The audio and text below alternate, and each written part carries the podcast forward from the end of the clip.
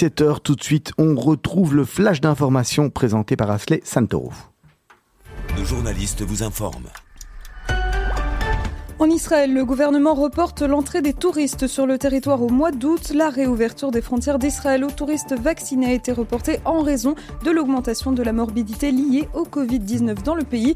Une augmentation de la morbidité qui a été imputée aux voyageurs étrangers selon la radio publique Cannes. Hier déjà, le Premier ministre Naftali Bennett a exhorté les Israéliens à éviter les voyages internationaux non essentiels et dans la foulée, le ministère de la Santé israélien a renforcé aujourd'hui les restrictions concernant le coronavirus afin de ralentir la propagation de l'épidémie suite à la flambée détectée en Israël ces derniers jours et causée en partie par des infections ramenées de l'étranger. Hier, 110 personnes ont été testées positives au coronavirus, dont 64 écoliers et 14 Israéliens de retour de l'étranger. Ainsi, plus de 100 cas ont été recensés pour la deuxième journée consécutive en Israël. C'est une première depuis deux mois. Le directeur général du ministère, le professeur Rezi Levi, a quant à lui déclaré que la population israélienne n'était pas totalement protégée car l'immunité collective n'était pas encore effective et que cette recrudescence était préoccupante. De son côté, le chef de la lutte contre le coronavirus, le professeur Narman H, a indiqué cet après-midi que l'obligation de porter un masque dans les espaces fermés pourrait intervenir demain ou après-demain. Dorénavant, les voyageurs qui quittent le pays doivent s'engager à ne pas se rendre dans les pays considérés comme à haut risque pour le virus, en l'occurrence la Russie, l'Inde, l'Afrique du Sud, le Mexique, le Brésil et l'Argentine sanitaire toujours, mais en Belgique cette fois. Les ministres de la Santé réunis en conférence interministérielle ce mercredi ont décidé d'autoriser la vaccination contre le coronavirus des jeunes de 12 à 15 ans, compris qui présentent des facteurs de comorbidité avec le vaccin Pfizer BioNTech. Le ministre flamand Wouterbeck l'a d'ailleurs indiqué en matinée sur son compte Twitter avant que la conférence interministérielle ne puisse le communiquer officiellement. Le ministre fédéral de la Santé publique Frank Vandenbroek confirme également cette information et pour l'heure, seul le vaccin de Pfizer est autorisé par l'Agence européenne du médicament pour les 12-15 ans. Et enfin, aux États-Unis, le département américain de la justice a annoncé aujourd'hui avoir saisi 33 sites de médias contrôlés par le régime de Téhéran et trois sites irakiens des brigades du Hezbollah qui étaient hébergés, selon lui, sur des domaines appartenant aux États-Unis en violation des sanctions. Nous le verrons à 18h plus en profondeur.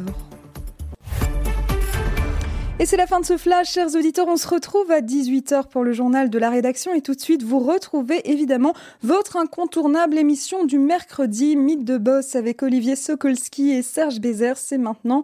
À tout à l'heure.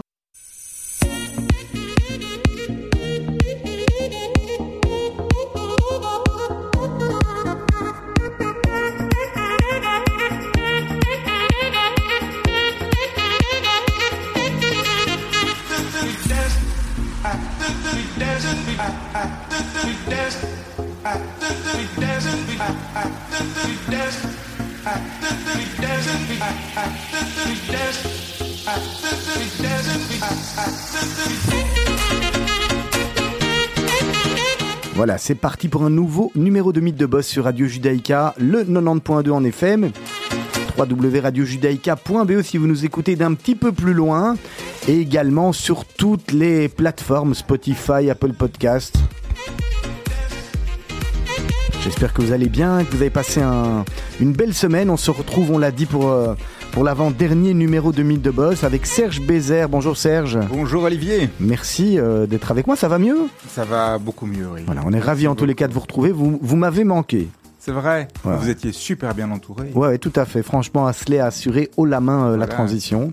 On peut la remercier, mais c'est vrai. Un peu plus douce que la mienne, mais, très efficace. Exactement. Et notre invité du jour s'appelle Marc Toledo. Bonjour Marc. Bonjour Olivier. Merci d'avoir accepté l'invitation de Mythe de Boss sur Radio Judaïka. Merci de m'avoir invité. Alors vous, Marc Toledo, c'est euh, Bit for You Tout à fait, Bit for You, BIT4YOU. On, on, va revenir sur votre parcours dans deux minutes, mais, mais c'est quoi Bit for You? Eh bien, Bit for You, c'est la première plateforme belge de crypto où vous pouvez acheter et vendre facilement euh, du Bitcoin et autres euh, crypto-monnaies. C'est un accès facile, c'est une société belge, c'est près de chez vous. Et en cas de problème, vous savez où nous trouver. Vous n'avez pas besoin de courir ni au Japon, ni en Israël, ni euh, à Singapour. Nous sommes à Bruxelles. Ni dans un pays qui n'existe pas quelque part. Exactement. Alors Marc, on va, euh, on va revenir sur Bit4You dans quelques minutes, mais, mais avant Bit4You, euh, euh, vous avez eu un parcours, vous avez eu un parcours, vous avez étudié, et puis Toledo, le nom n'est pas inconnu à Bruxelles parce que Toledo Communication, mais vous allez nous raconter ça beaucoup mieux, beaucoup mieux que nous, et, et par quoi ça commence? Vous, vous faites vos humanités à Bruxelles, vous êtes belge?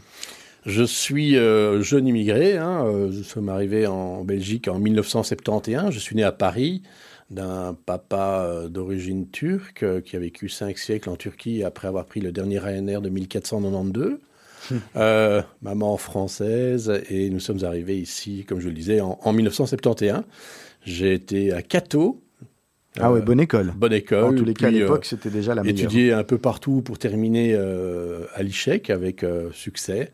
Et puis finalement, une carrière assez tournée vers l'entrepreneuriat où euh, je n'ai pas travaillé longtemps dans ma vie comme salarié. J'ai fait trois mois comme salarié et je me suis rendu compte que c'était pas forcément ce que je préférais. J'avais besoin d'indépendance, j'avais besoin de pouvoir voir loin, alors que je me sentais un petit peu enfermé en tant qu'employé.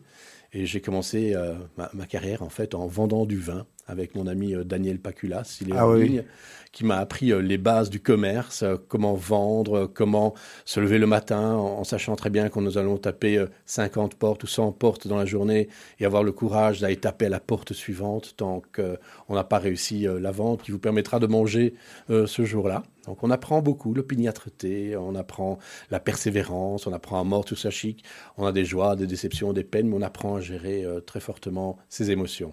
Mhm. finalement, l'école du vin, euh, c'est euh, la vraie école, une bonne école.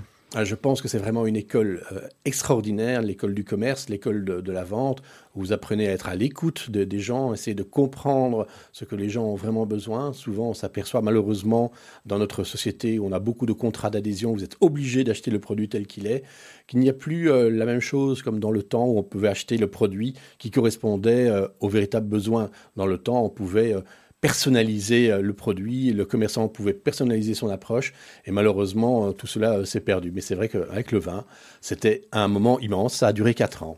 Racontez-nous, parce qu'il y a quand même un, moment important dans votre carrière, Toledo Communication, il faut revenir dessus, parce qu'on a vu beaucoup de publicité à l'époque dans Bruxelles, si je me souviens, donc c'était quoi? Mais si on parle effectivement de cette historique, dans, pendant que j'étais encore dans le vin, mon père travaillait à Anvers, hein, dans un milieu très connu euh, Radio Judaïka à Anvers.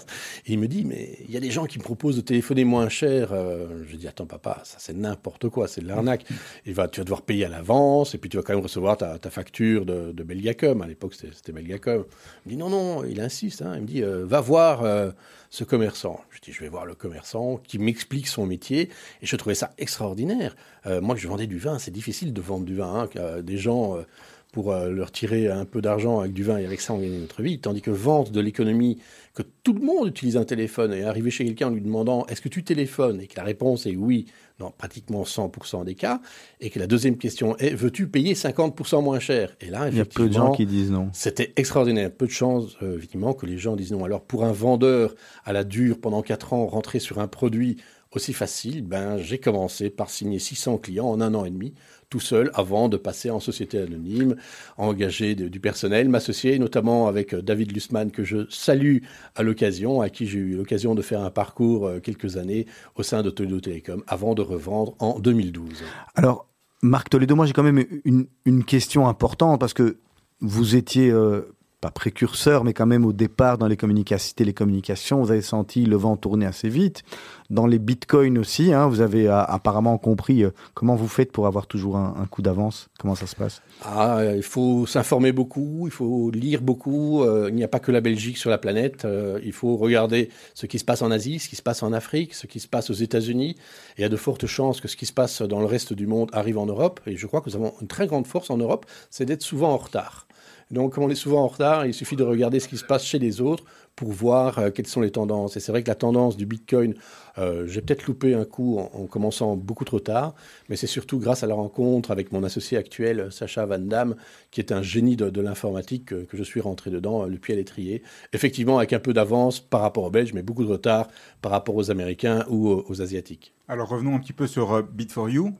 Expliquez-nous un peu donc ce que c'est une plateforme d'échange, comment ça marche, qu'est-ce qu'on peut y faire, qui sont les clients euh? Bien, en, fait, aujourd'hui, euh, je pense que pratiquement tout le monde a entendu parler de Bitcoin. Euh, on voit effectivement beaucoup de gens qui en parlent en mal, d'autres qui en parlent en bien. Moi, je peux vous dire que nos clients, ils en parlent en bien et en mal. Ça dépend à quel moment ils ont acheté, euh, parce que le, le, Bitcoin connaît évidemment des hauts et des bas. Et dès le départ, notre analyse, c'était le Bitcoin, c'est pas facile à acheter pour un Belge qui doit envoyer de l'argent sur un compte en Russie ou un compte en Lituanie, quelle sécurité il a, comment récupérer son argent, comment va évoluer la taxation, comment évoluent les choses? Et on s'est dit, on doit faire quelque chose de belge, belgo-belge, qui respecte toutes les lois belges, non seulement celles qui sont déjà en vigueur, mais celles qui sont à venir. Donc celles qui sont à venir, on était au courant, puisque l'Europe a émis différentes directives, dont notamment une directive anti-blanchiment d'argent.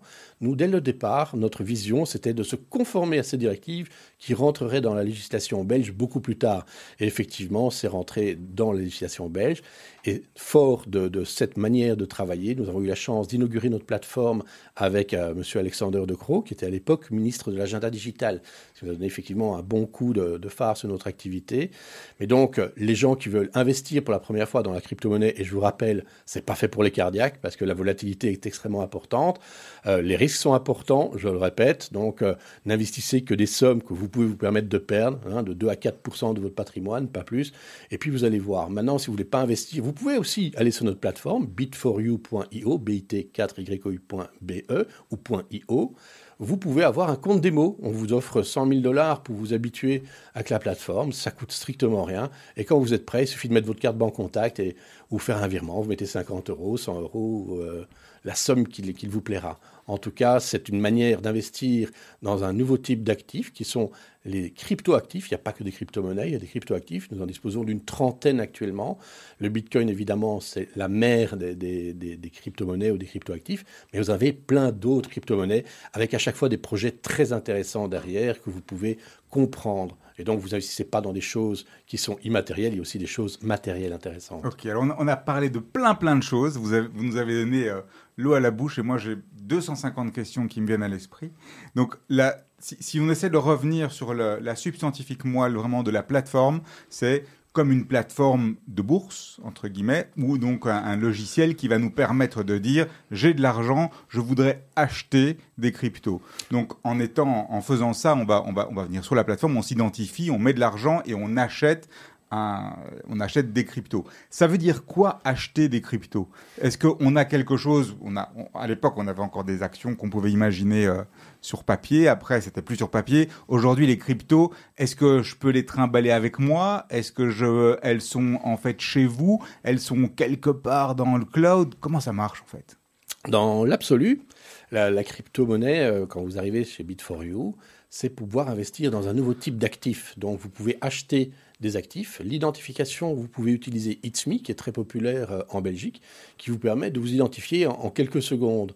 Et donc, une fois que vous êtes identifié, vous pouvez jouer sur la plateforme en mode démo ou ensuite investir en utilisant votre carte banque contact ou en faisant un virement. Donc, vous pouvez acheter de la crypto. Mais acheter de la crypto, comme vous le dites à, à très juste titre, ça veut dire quoi?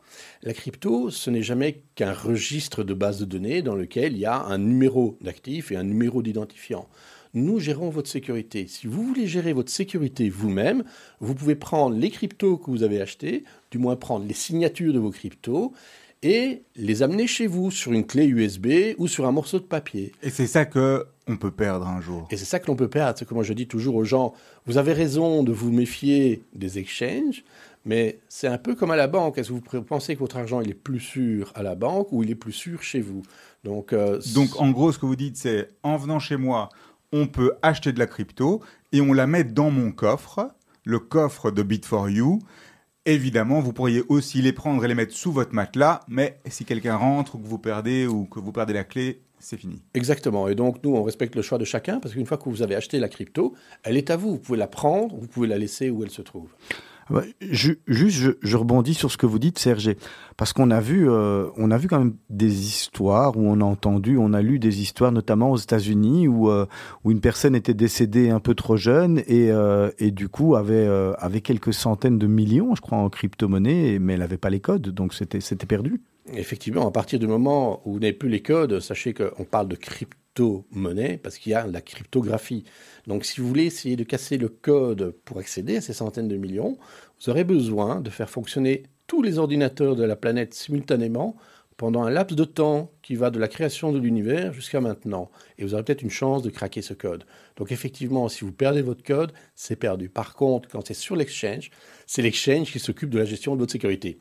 C'est l'exchange qui porte d'une certaine manière cette lourde responsabilité, mais c'est toujours sous votre responsabilité, parce que c'est vous qui prenez la décision de le confier à quelqu'un d'autre. Donc euh, euh, la solution parfaite, je ne pense pas qu'elle existe vraiment est-ce que vous arrivez à dormir En fait, parce que quand on imagine le risque que représente le fait d'être hacké ou le fait que, l'exchange en lui-même soit victime d'un euh, problème, euh, ça doit être terrible en fait. Je pense que on est toujours conscient de cela. Le risque zéro n'existe pas. Quand on voit que des hackers sont capables de faire tomber la, ville de Liège ou la, ville de Liège, la CIA, la NASA ou la ville de Liège, effectivement, c'est effectivement euh, très très euh, impressionnant. Donc le risque zéro n'existe pas. Et tout ce que je peux vous dire, c'est que depuis que nous existons, aucun hacking n'a pu avoir lieu en trois ans. Et pourtant, nous sommes une cible de, choix pour tous les hackers du, monde entier. Il y a des systèmes, il y a des protections, il y a des manières de faire. J'ai la chance d'être associé, comme je vous le disais, à, un génie qui, euh, qui dort très peu, en fait. Donc c'est surtout lui qui dort pas. Aujourd'hui, Bit4You, c'est combien de personnes? Aujourd'hui, Bit4You, c'est une trentaine de personnes sur plusieurs pays. Et nous sommes en train de nous développer actuellement sur l'Europe. Plusieurs pays, ça veut dire Belgique, France, Hollande, nous avons, euh, au niveau de, l'équipe personnelle, on est principalement à Bruxelles et on a une partie en Ukraine qui travaille toute la partie euh, graphique, toute la partie search engine optimization, création de texte, tout l'aspect sécurité est géré ici en Belgique. Et en termes de marché, vos marché là où vous cherchez le chaland ou les investisseurs? Le chaland, c'est l'Europe. Euh, avant tout, c'est la zone CEPA, donc nous avons des clients en France, en Italie, en Espagne, mais nous n'avons pas le droit de les démarcher, donc les gens viennent naturellement chez nous. En Belgique, nous avons le droit de les démarcher, c'est-à-dire nous avons le droit de faire de la publicité. Aujourd'hui, nous ne pouvons pas faire de publicité en France. Demain, oui, parce que nous sommes en train de demander une autorisation à l'autorité des marchés financiers pour pouvoir opérer en France, avec des tas de conditions extrêmement lourdes en termes de, processus, de sécurité et de ce qu'on appelle de caractère euh, euh, propre de, notre activité. Alors Marc Toledo, on, parle de, Bitcoin beaucoup, mais, mais vous l'avez dit, vous vendez aussi d'autres crypto-monnaies. C'est quoi s'il y a un, tiercé des, des, des crypto-monnaies euh, que vous conseilleriez, dans lesquelles faut-il investir, euh, à, à, part le, Bitcoin finalement? Olivier, on va rester copains, donc je, ne te conseillerais jamais quoi que ce soit. Non, non, on va dire les, les, plus connus, voilà, on, peut, on peut le dire comme ça.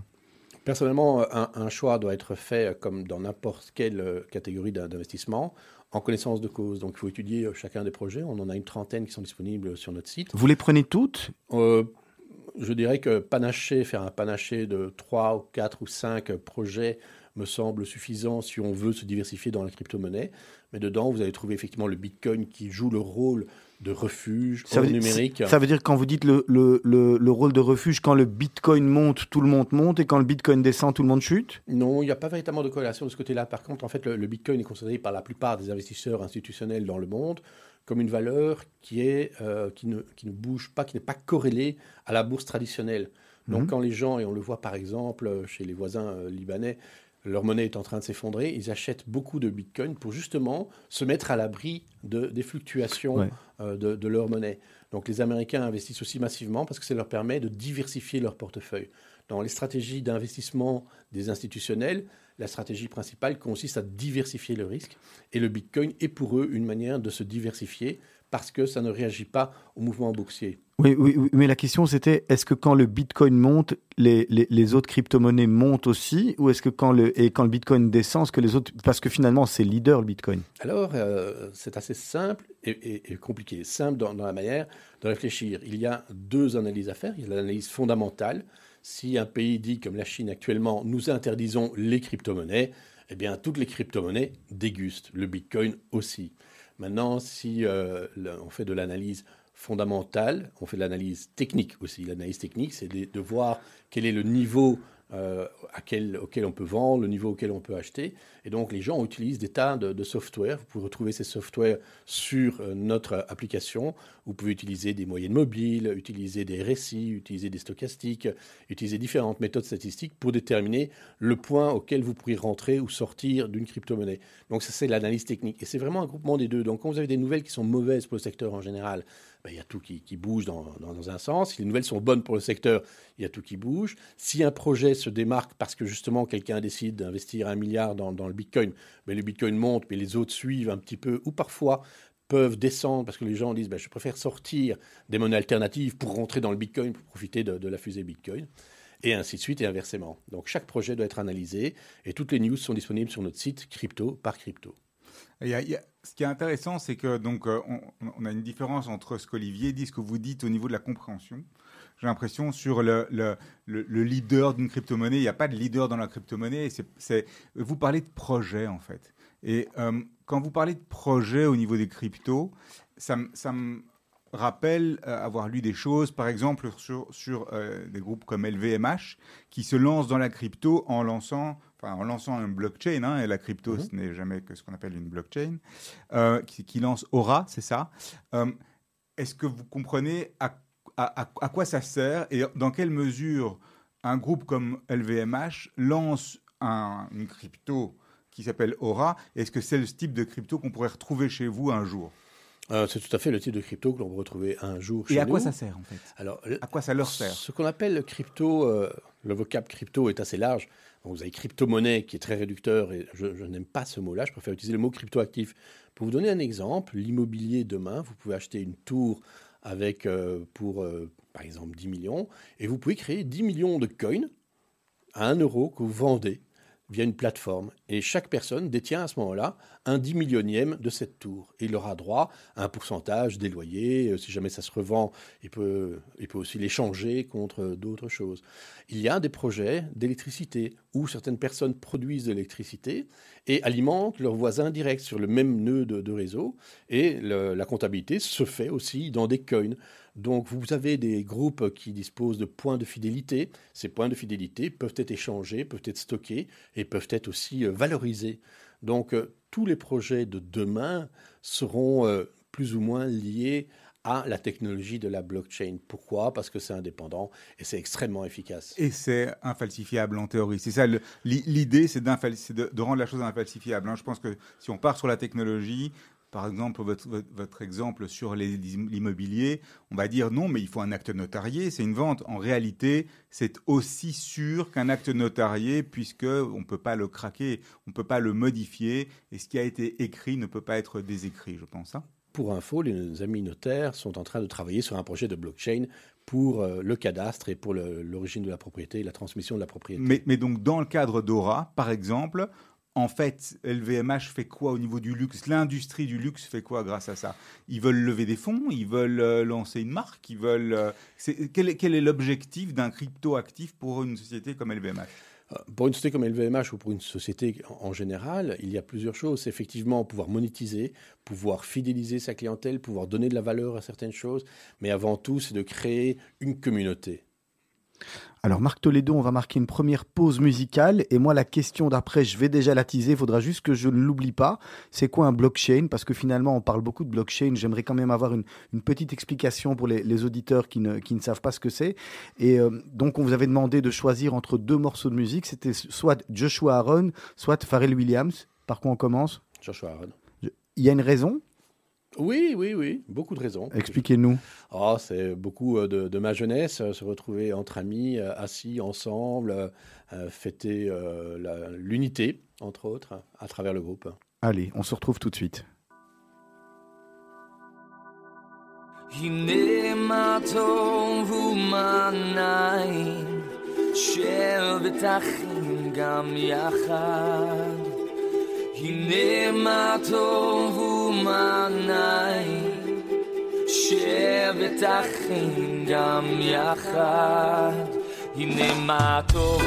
הנה מה טוב, לילה לילה לילה לילה לילה הנה מה טוב, הנה מה טוב, לילה לילה לילה לילה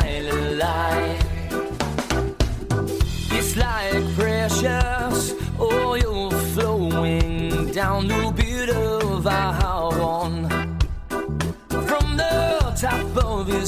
to the edge of his robe, Hine, Hine Matov.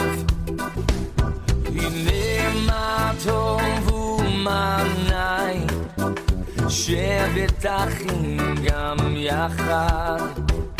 הנה מה טוב ומה נאי, שבת אחים גם יחד.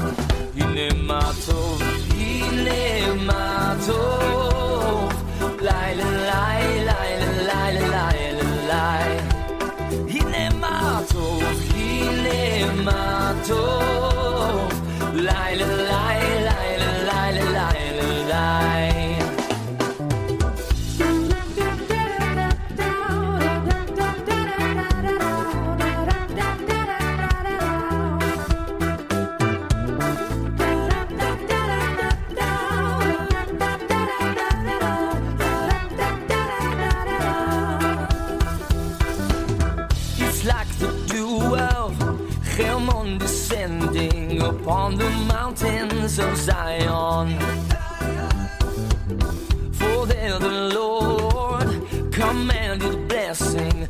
life forevermore. Give me my over my night. Share the dachim gam yachad. Give me my my night. Share the dachim gam yachad. Give me my Give me my Laila.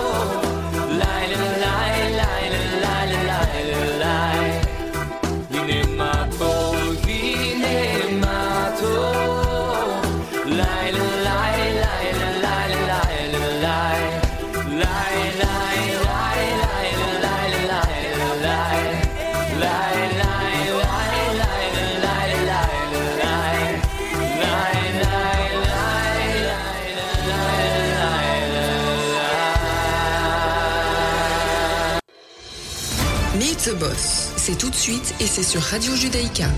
Voilà, c'est tout de suite, c'est sur Radio Judaïka avec notre invité Marc Toledo de Bit4You. Alors Marc, la question d'avant, je, l'ai- je me suis concentré pour ne pas l'oublier. C'est quoi, euh, c'est quoi un blockchain? Parce qu'on ne parle plus que de ça. En fait, euh, toutes les transactions euh, dont, dont nous venons de parler, ces transactions, on doit les écrire dans une base de données. Et donc, euh, l'inscription dans cette base de données se fait par l'écriture de blocs, des blocs de transactions. Donc, on prend toutes les transactions. Par exemple, euh, j'ai acheté à, Olivier euh, quelque chose, Olivier a acheté quelque chose à Serge, et ainsi de suite. Et on écrit toutes ces transactions dans une base de données qui sera distribuée. Une fois qu'on a écrit cela, pour s'assurer du caractère unique de, de la chose, on met une signature numérique. La signature numérique, elle est unique, c'est-à-dire que si on change un point, la signature qui sortira est tout à fait différente. Donc quand on écrit un bloc, on écrit le bloc de toutes les transactions, et à la fin, on rajoute la signature du bloc. Donc pour là, on a un bloc unique. Mais là où ça devient intéressant, c'est que dans la blockchain, on reprend toujours la signature du bloc précédent que l'on introduit dans la liste des transactions. C'est-à-dire que si on change une chose dans un bloc précédent, tous les blocs sont invalidés. Et c'est pour ça qu'on fait une chaîne de blocs, puisque chaque bloc de transaction comporte la signature du bloc précédent. Alors Et- Marc, honnêtement et, et- et concrètement, on comprend, mais nous, plus ou moins, on comprend. C'est pas facile, mais on comprend. Comment elles font les, les personnes un, un peu plus âgées qui ont euh, euh, 70, 80 et plus et qui veulent rentrer là-dedans? C'est c'est compliqué pour eux. Ben, personnellement, j'ai une télévision à la maison, je ne me suis jamais demandé comment fonctionnait mon écran LCD. Euh, j'ai un téléphone, j'ai un mobile, comment fonctionne le réseau 3G, 4G Je me suis jamais posé la question. Donc les gens vont parfois chercher un peu loin, mais toutes les réponses sont disponibles sur Google. Maintenant, pour faire un paiement aujourd'hui, on n'a pas besoin de savoir comment ça fonctionne, on veut être sûr que ça fonctionne. Et donc la technologie apporte cette certitude aujourd'hui, mais aller chercher plus loin, oui, allez vous renseigner pour euh, le plaisir, mais c'est effectivement, on peut aller très très loin dans la mathématique euh, financière derrière ça. Si je peux me permettre par rapport à l'explication de la blockchain, je pense qu'il y a encore un élément qui, qui, a- rajoute, qui a son importance, c'est que non seulement on a les transactions, les signatures, les blocs, les blocs précédents, les blocs d'avant dans la chaîne, mais on a en plus une redistribution de la chaîne et du ledger, de, de la- du- l'ensemble du registre, sur tout un ensemble d'ordinateurs sur la planète. Ce qui fait qu'il n'y a personne qui, à un moment unique, contrôle de manière seule l'ensemble des données, parce que lui pourrait modifier les données. Exactement, ce qu'on appelle la distributed ledger technology, euh, qui est en fait un, complément de, de sécurité. Je donne souvent l'exemple d'un match de football. Je crois que certains ont regardé un match de football euh, avant-hier soir, et donc tout le monde connaît le résultat. Si quelqu'un oserait dire que le résultat est différent, il y a suffisamment de témoins sur la planète qui sont indépendants les uns des autres pour dire non, tu te trompes. Et c'est exactement la même chose. Donc l'information que l'on a disséminée sur cette blockchain est disséminée sur des milliers de serveurs indépendants les uns des autres et qui sont synchronisés pour déterminer la vérité. Donc si quelqu'un modifie quelque chose sur son ordinateur en disant moi je vais faire le malin, je vais me rajouter 10 000 dollars ou je sais pas quoi, eh bien tous les autres vont lui dire ben non, non, non, c'est faux, c'est pas toi, et hop, il est exclu. Exactement, tout à fait ça.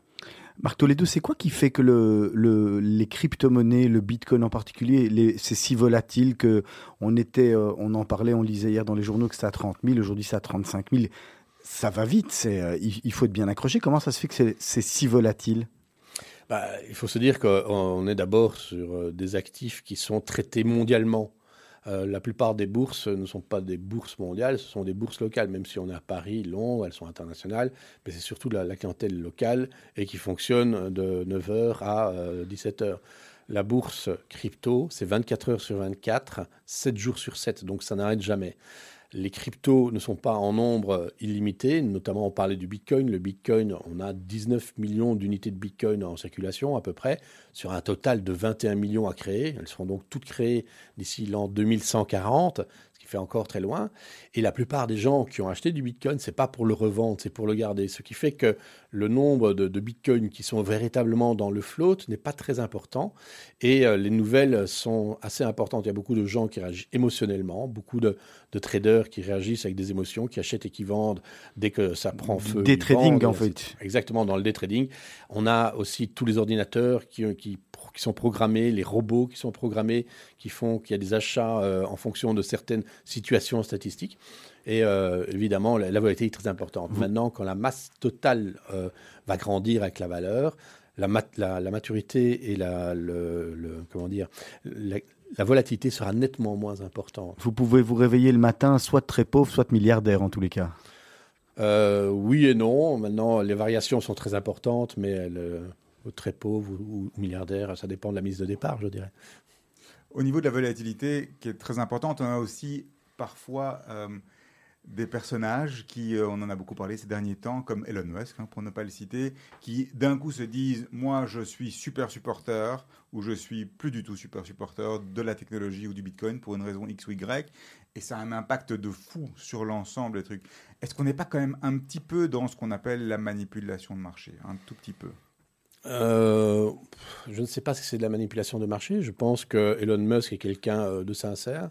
Donc, quand il dit euh, je crois au projet, j'en achète pour un milliard et demi, tout le monde suit les trendsetters.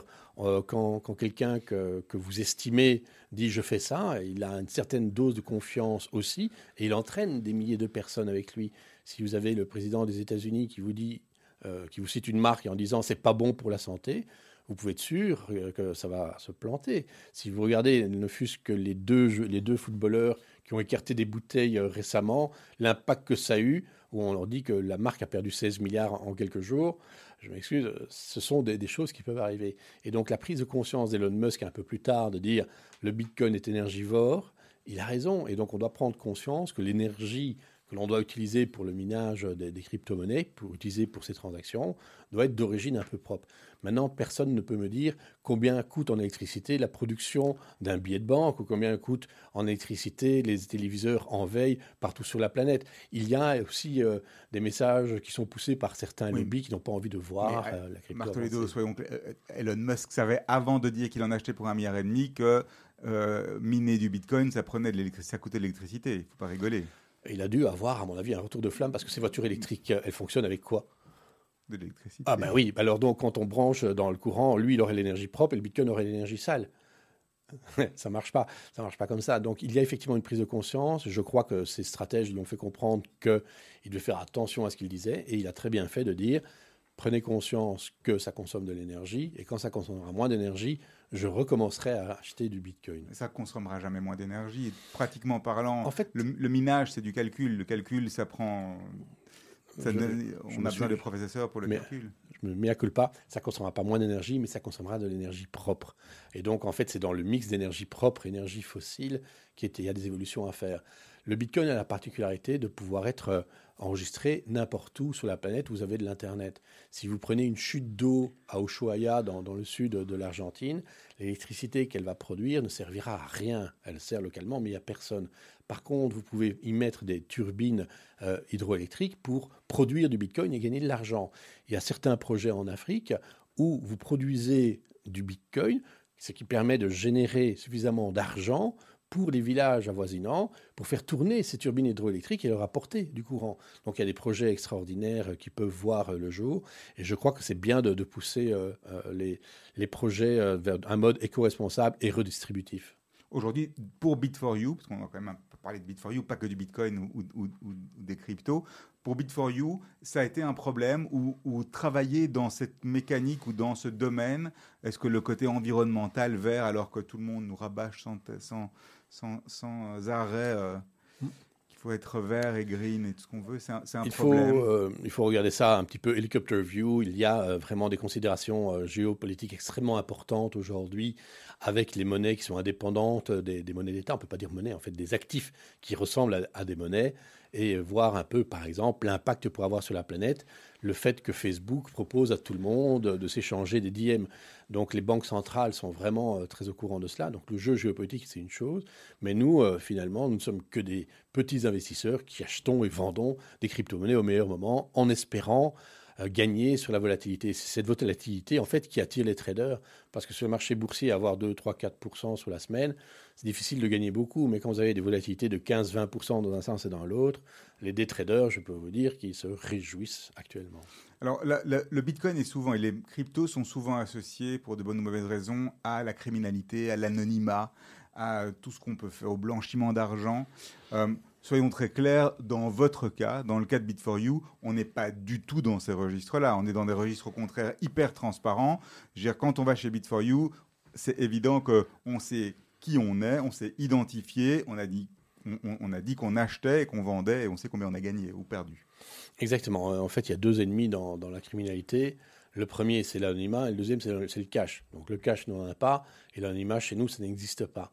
Donc si vous regardez toutes les transactions criminelles, elles ont deux caractéristiques, c'est le cash, éventuellement de la crypto, et euh, l'anonymat. Il faut savoir que la crypto, elle est traçable et tracée. Donc on ne peut pas arrêter tous les voleurs, parce que ce n'est évidemment pas possible. Les voleurs ont suffisamment d'imagination. Mais si vous êtes voleur et que vous êtes euh, identifié correctement chez quelqu'un, ça se saura. Si ce n'est pas aujourd'hui, ça sera demain ou après-demain, parce qu'on aura la traçabilité totale jusqu'à votre identité. Donc chez Bit4You, nous avons mis suffisamment de processus en place pour être certain de votre identité. Et les gens, c'est leur sécurité aussi, avant tout. Donc tous les procédés que nous mettons en place sont justement là pour garantir euh, l'aspect propre des opérations. Maintenant, si on dit, on parle de criminalité et de crypto, je veux dire, on n'a pas attendu la, crypto pour avoir de la criminalité. Euh, si, on parle de la dernière prise qu'ont faite euh, les, les douaniers de 12 millions d'euros, ce sont des billets de banque. Ce sont, c'est principalement des billets. Quand vous voyez taper euh, dans, dans Google billets de 500 euros et criminalité, vous allez voir le nombre de reportages qui sont liés. Donc la criminalité, vous allez voir, c'est souvent l'anonymat, le problème numéro un. Et chez nous, il n'y a pas d'anonymat. En fait, vous combattez même ça en, via les places de marché, la dimension du transfert de personne à personne qui permettrait d'anonymiser en fait des fonds et des transferts de fonds il, est, euh, il disparaît vu qu'on passe par une place de marché. Donc on a encore une fois, on sait qui achète, qui vend. Exactement. Donc nous, euh, quand vous envoyez de l'argent à quelqu'un d'autre, nous, on sait que vous l'avez envoyé. Maintenant, si les autorités ont besoin de connaître l'identité de l'autre, si l'autre travaille avec un exchange reconnu et, euh, et sérieux comme le nôtre, l'autre personne sera aussi euh, euh, tracée.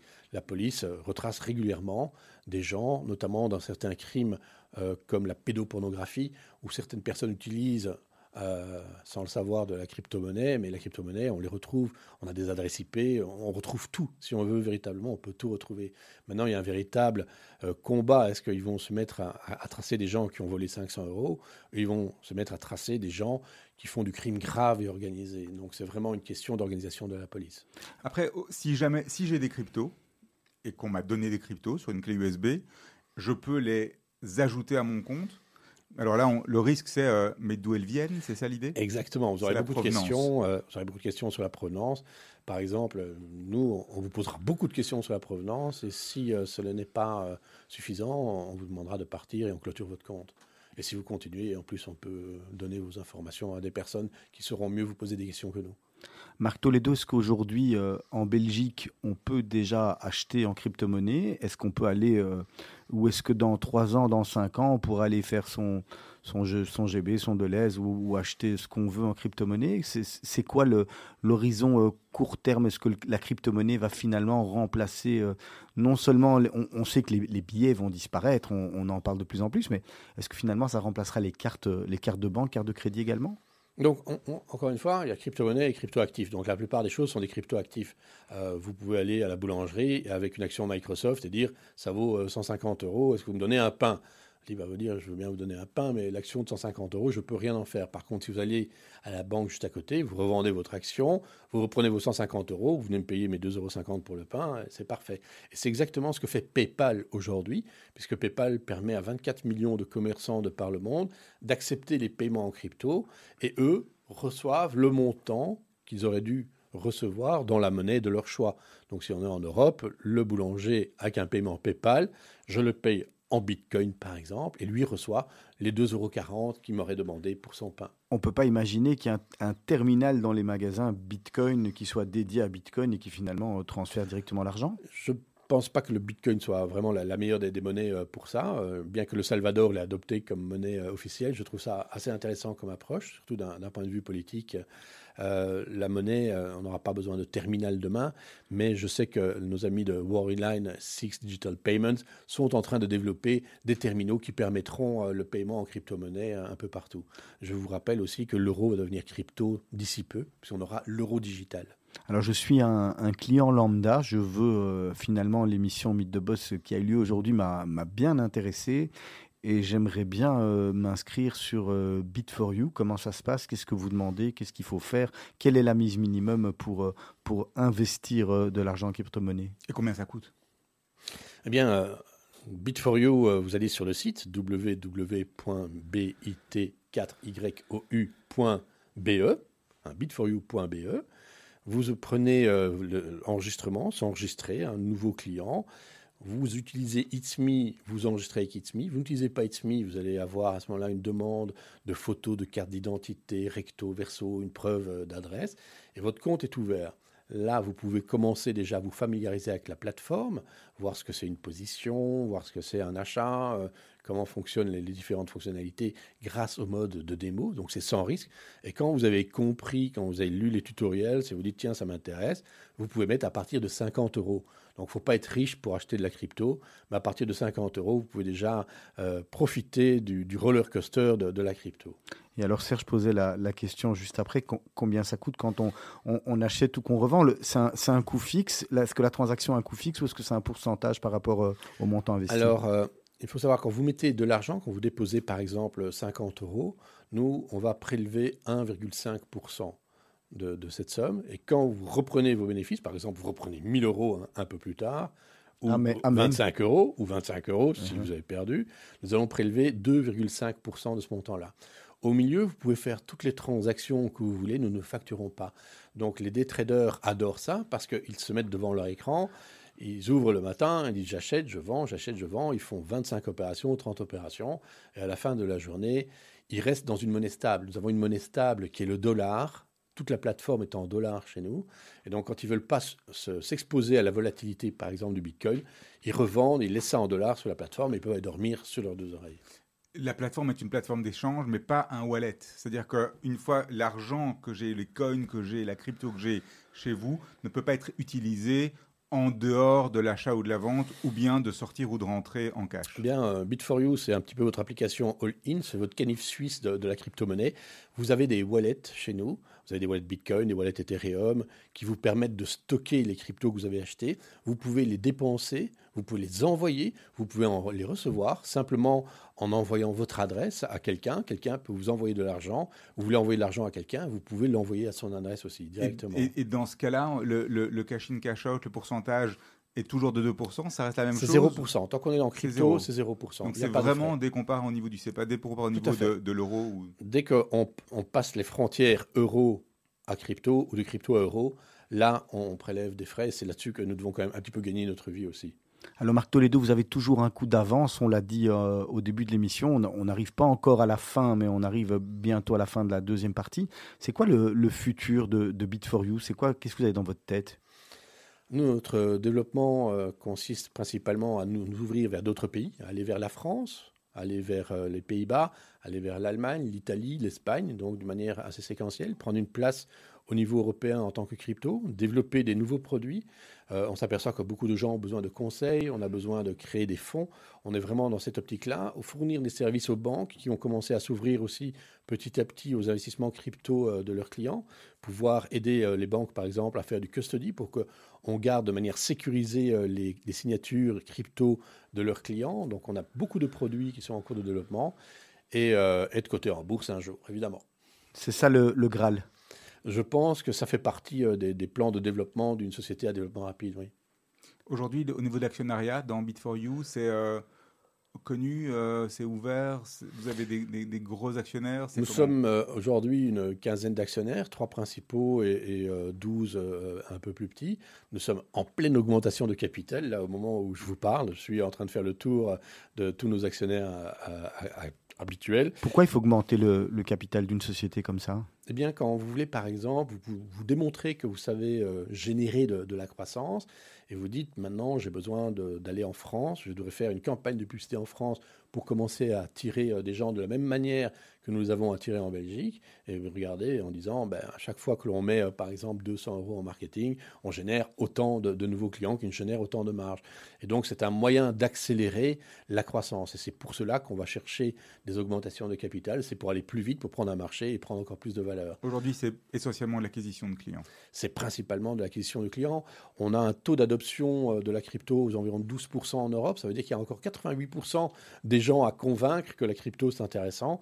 Le marché il est immense parce que rien qu'avec 12% euh, sur euh, la base de, marché que nous on essaye de, joindre, ça, fait quand même quelques millions de personnes. Donc nous Aujourd'hui, on, vient de passer les 20 000 utilisateurs, on a généré plus d'un milliard d'euros de, de transactions. On voit très bien que ça fonctionne très bien. Donc, si on, pousse un peu avec de la vitamine euro, euh, cela, on peut booster le modèle de manière euh, assez phénoménale. Alors, vous avez, euh, on a parlé des autres types de crypto, de tous les types de crypto. Il y en a un particulier qui n'est pas vraiment un crypto, mais qui est un peu une crypto, qui est le Libra avec la devise numérique qui a été plus ou moins refusée, mais qui est quand même en discussion de Facebook. Vous avez, je pense, vous, une, relation particulière à celle-là, puisque vous aviez, ou Bit4You avait fait euh, un, procès à Facebook, ou euh, a fait une, a, intenté, ou a coup de com, ou bien vraiment, euh, vraiment problème? Eh bien, Facebook a dans ses conditions générales l'interdiction des publicités pour les plateformes de crypto qui n'ont pas un agrément. Il se trouve qu'en Belgique, l'agrément n'existe pas. Donc les plateformes américaines qui, elles, ont un agrément, ont le droit de faire de la publicité en Belgique, alors que nous, euh, ce n'est pas qu'on ne veut pas, on veut faire de la publicité, mais Facebook dit non, vous n'avez pas d'agrément. mais si l'agrément n'existe pas, comment voulez-vous qu'on fasse de la publicité? Il y a un moment, ça fait trois ans qu'on essaie de faire de la publicité, on a dit ça suffit. Il y a un élément de distorsion ici de la concurrence où toutes les sociétés européennes qui n'ont pas encore accès à des agréments ne peuvent pas faire de publicité. Donc nous, sur notre propre marché, nous avons nos concurrents américains et euh, asiatiques qui peuvent faire de la publicité, et nous, dans notre propre pays, on ne peut pas faire de publicité. Et c'est pour cela que nous avons déposé plainte chez Facebook, contre Facebook, à la Commission européenne. Donc rien à voir avec le Libra? Absolument rien. Je trouve que le Move Libra est un, un mouvement extraordinaire qui a fait euh, bouger la planète entière parce qu'aujourd'hui, les États tiennent à euh, leur main mise sur leur politique monétaire, sur leur monnaie. Libra, imaginez 2 milliards 400 millions de clients chez Facebook. Si 25% des clients décident de passer à Libra, ça fait 600 millions de personnes qui vont commencer à s'échanger des transactions. L'euro, c'est un peu moins de 300 millions de personnes qui sont en euros actuellement. Allez, Marc Toledo, dernière partie de l'émission, on va se la faire euh, réponse rapide, question rapide. On va le dire même dans l'autre sens, hein, question rapide, réponse rapide. Serge, vous commencez avec vos nouvelles. euh, Oula, vous me, vous me prenez de court. Allez. Euh, si vous étiez si vous étiez, alors, euh, Marc Toledo, si vous étiez un sport, Le rugby, si vous étiez un politicien, euh, Robert Schuman. un chercheur, Hmm, il, y a, il y a quand même un, par- un paquet, mais euh, j'ai une, une, une- une affection pour Einstein. une plante, Euh, un, une jacinthe. Jacinthe, c'est joli, c'est romantique ça. Un pays, Il n'y en a pas deux. C'est lequel alors? Je vous laisse choisir. Allez. Marc Toledo, votre petit plaisir coupable. Le cigare. Ah, carrément. on Alors, ça, on a ça en commun alors. bar baraque à frites ou resto 3 étoiles? Les deux ensemble. Le métier que vous auriez aimé faire à part celui que vous faites actuellement? Euh, celui que mon fils a choisi. Ça La veut dire médecine. Ah, ça vous passionne? Un passionné, oui. D'accord. Et il va être, il sait déjà dans quel, euh, où il va s'orienter Euh, vraisemblablement la psychiatrie. Je crois que le papa a peut-être des... il, il faut, il faudra l'interroger, c'est ça? Il faudra le prendre en, en consultation. Une chose que vous avez faite en étant plus jeune que vous n'oseriez plus refaire aujourd'hui? Euh, sortir comme nous sortions à l'époque. À la belle époque. À la belle époque, la grande époque. Alors, votre définition du bonheur, Marc Toledo? Se retrouver un moment en famille sans GSM.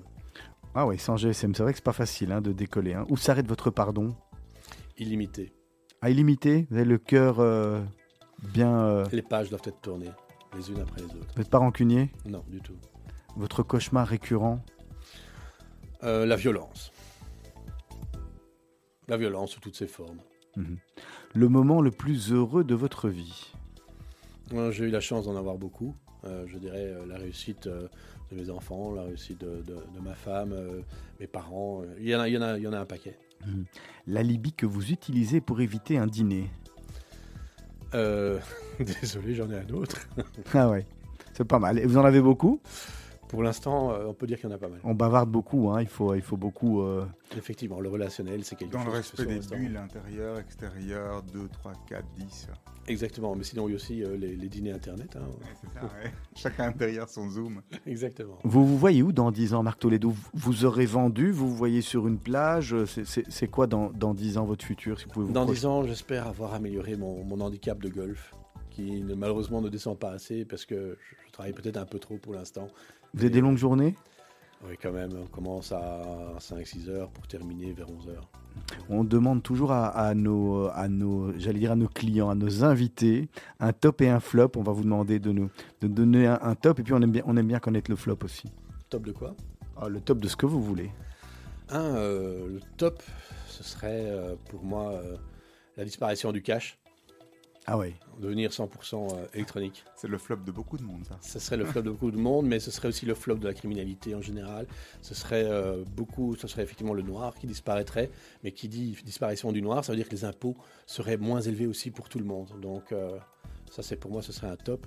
Et un, un flop, je dirais, euh, je n'ai pas fait euh, la psychiatrie.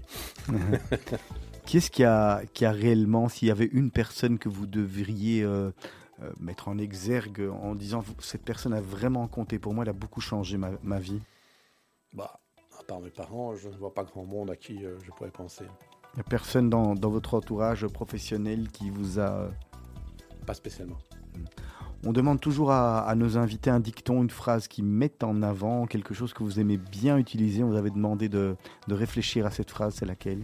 Oh là, la réflexion était assez rapide. Je l'ai fait parce que je ne savais pas que c'était impossible. On l'a déjà eu, hein, c'est la Serge quelquefois. hein. Mhm. Alors, quel conseil ah ben ça, c'est, ça, c'est, ça, c'est la vôtre, hein, Serge. C'est quoi la, la, la chose la, la plus folle que vous avez fait dans votre vie? Les choses les plus folles. euh, je suis euh, d'un naturel euh, pas trop fou, donc des choses folles, j'en fais pas. Mais par contre, je vais au bout de mes passions. Je pilote des avions, des hélicoptères, je suis plongeur. Ah oui. Donc oui, aller au bout de ses passions, ça oui. Et je fais que des choses top en général. Donc c'est pas fou parce que c'est toujours dans un cadre extrêmement euh, réfléchi avec des normes euh, de, de la sécurité. Mais j'aime bien explorer euh, des choses que je n'ai jamais faites avant, comme la spéologie. Ou... le temps, le, le- le- Quand le temps le permet, en tous les cas. Exactement. Alors on approche de la fin de l'émission et j'ai traditionnellement le bonheur et la joie de poser la dernière question qui est de savoir quel est le conseil que vous auriez aimé que l'on vous donne quand vous aviez 20 ans et qu'on ne vous a pas donné. Vas-y. Vas-y, fonce, ça serait, une belle, ça serait une belle conclusion en tous les cas. hein. Tout à fait. Merci Marc Toledo Souvent, on d'avoir. nous dit ne fais pas ci, ne fais pas ça, fais attention. Moi je dis il faut dire vas-y. Vas-y, fonce. C'est ce que vous, c'est ce que vous, s'il le faut, mais vas-y. c'est ce que vous donnez comme conseil à vos enfants en Tout tous à les cas. Tout à fait, vas-y. Merci d'avoir accepté l'invitation de Radio Judaïka, de Mythe de Boss. C'était très intéressant de vous avoir en studio, nous expliquer euh, tout ce monde euh, qu'on ne connaît pas encore, hein, mais, mais qu'on appriv- apprivoise au fur et à mesure. Bonne continuation dans votre société. On va se quitter euh, avec votre deuxième choix qui était euh, Happy de Pharrell Williams. Exactement. On sait pourquoi. Happy, Exactement. c'est pas très compliqué. Le Bitcoin vient de reprendre 20 pratiquement 20% aujourd'hui. Alors Il d'ici y aura quel- plein de sorties. D'ici quelques minutes, vous allez retrouver Asley Santoro pour le journal complet de la rédaction. Euh, juste après les mots d'Anouk, je pense, pour la dernière émission de la saison. Ce soir, ce soir à 20h, l'émission consacrée à l'euro, dont j'ai oublié le titre, mais en tous les cas, qui a lieu tous les soirs sur Radio Judaïka pendant l'euro. Vous retrouvez Samuel Cujas et toute son équipe, Henri Daniel, Didier Cohn et plein d'autres chroniqueurs également. Dès demain matin, 7h moins quart, Didier Cohn à nouveau lui avec Miri Maman. Passez une excellente soirée à tous et à toutes. Rendez-vous la semaine prochaine avec Eric Georges, CEO du Club Méditerranée. À bientôt.